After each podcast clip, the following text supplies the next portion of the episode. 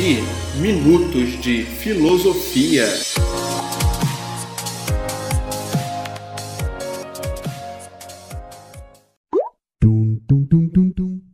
E aí galera, eu sou o Kleber Farias e quero te convidar para bater um papo sobre os principais temas da filosofia. Vem comigo! E aí galera, o tema do podcast desta semana é sobre o inatismo. O inatismo vem de uma junção da palavra latina in e natus, que quer dizer algo que vem dentro ou até mesmo antes do nascimento. O significado de inatismo está presente também na filosofia, sendo né, uma ideologia que acredita que o conhecimento de um indivíduo é uma característica inata, ou seja, é um conhecimento de uma pessoa que não dependem do que ela experimentou após o seu nascimento. Durante séculos, os estudiosos né, tentaram de várias maneiras chegar a um consenso a respeito da origem dos princípios racionais do homem, da capacidade que ele tem para intuir e dos raciocínios em geral.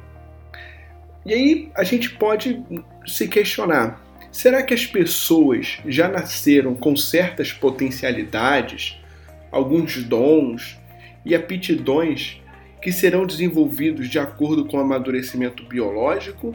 Ou tudo isso é desenvolvido através da experiência com o mundo externo?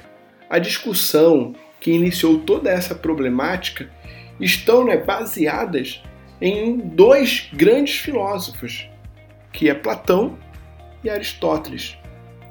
Embora ambos tenham sido discípulos de Sócrates, Platão defende a tese de que nascemos com ideias inatas, não é? A gente pode lembrar aqui do mundo das ideias, do mundo real.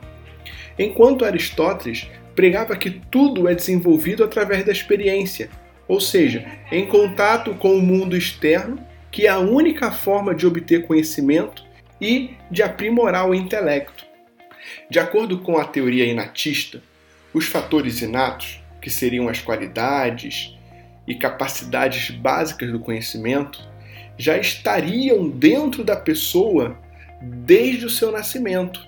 Ou seja, nasceríamos com tais qualidades e capacidades, sendo que estes seriam mais poderosos ao determinar as aptidões individuais do que o meio social, a educação e a experiência. De todo modo, o pensamento inatista contempla que as qualidades seriam transmitidas por meio da hereditariedade, isto é, por meio de uma herança genética, de pai para o filho, de mãe para o filho.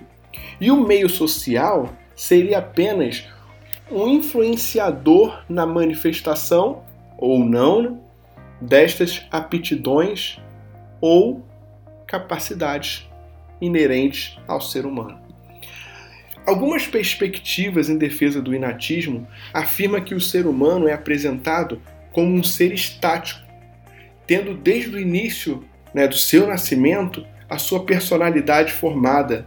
E não só a personalidade, como os hábitos, as crenças, os pensamentos, os valores, as emoções e a conduta social, que são definidos sem possibilidade de sofrer mudanças. Por isso, alguns defensores do inatismo consideram que alguns seres humanos são naturalmente mais inteligente do que o outro, o que leva a concluir que o sucesso ou fracasso dos indivíduos ocorre por conta de sua herança genética. Como nós falamos, o inatismo ele tem como grande base né, Platão. Podemos perceber que para Platão, principalmente nos diálogos do Mênon e da República, o conhecimento é recordar a verdade que já existe dentro do ser humano. E o mundo externo, ele serve como um despertador para a razão, para que ela possa recordar, possa relembrar aquilo que já viveu no mundo das ideias. O inatismo platônico determina que todo indivíduo possui um conhecimento que foi armazenado em sua alma por suas encarnações passadas. Cada vez que a pessoa encarna, a base do, conhece, a base do conhecimento já está pronta. Além de Platão, o conhecimento inato foi estudado por Descartes, que, por ora, pode ser o mais conhecido tipo de inatismo, que é o inatismo cartesiano. Para ele, o nosso espírito tem três tipos de ideias que se distinguem de acordo com a sua origem e qualidade. São elas, a primeira, ideias adventícias, provenientes de nossas sensações, lembranças e percepções. Tem as ideias fictícias, criações de nossa imaginação e de nossa fantasia. E a terceira e última, que são as ideias inatas, inteiramente racionais, podendo existir somente porque elas já nasceram com o indivíduo.